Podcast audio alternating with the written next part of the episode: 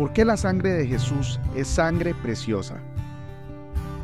Te saluda el pastor Carlos Ballestero y como todos los días yo le oro al Señor para que ponga en nosotros un corazón puro y su presencia nunca, nunca se aleje de nosotros.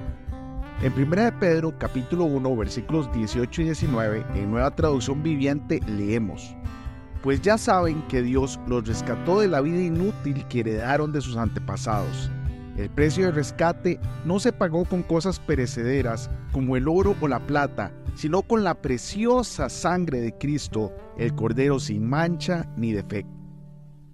Cuando reflexionamos sobre las diversas clases de sangre mencionadas en las Escrituras, notamos un tema recurrente.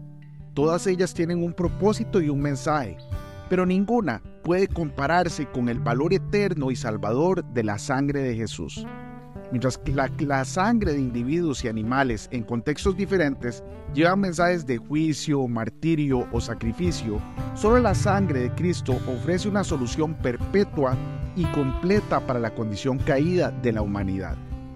Las antiguas prácticas de sacrificio en el templo, donde se ofrecía la sangre de animales, eran una representación simbólica que señalaba la necesidad de una purificación más profunda. Estos sacrificios, repetidos una y otra vez, eran un recordatorio constante de la necesidad humana de redención.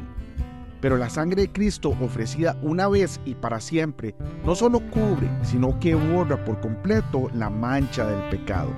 Por eso es que en Romanos 5.11 leemos, y no solo eso, sino que también nos gozamos en Dios a través de nuestro Señor Jesucristo, por quien ahora hemos recibido la reconciliación.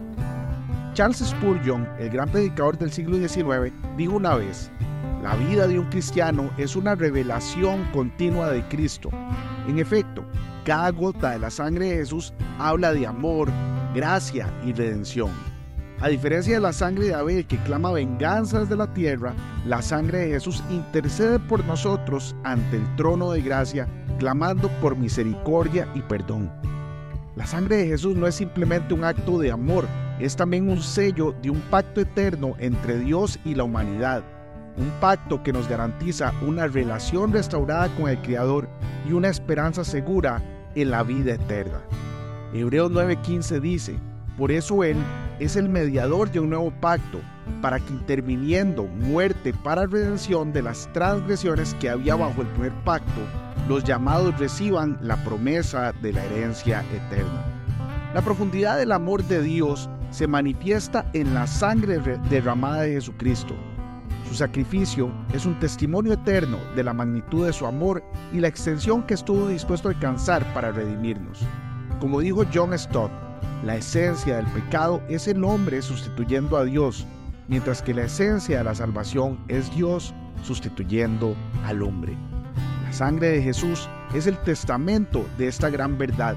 Reconozcamos su valor vivamos en su victoria y proclamemos su poder a un mundo en necesidad. Hoy bendigo tu vida en el nombre de nuestro Señor Jesucristo. Amén y amén.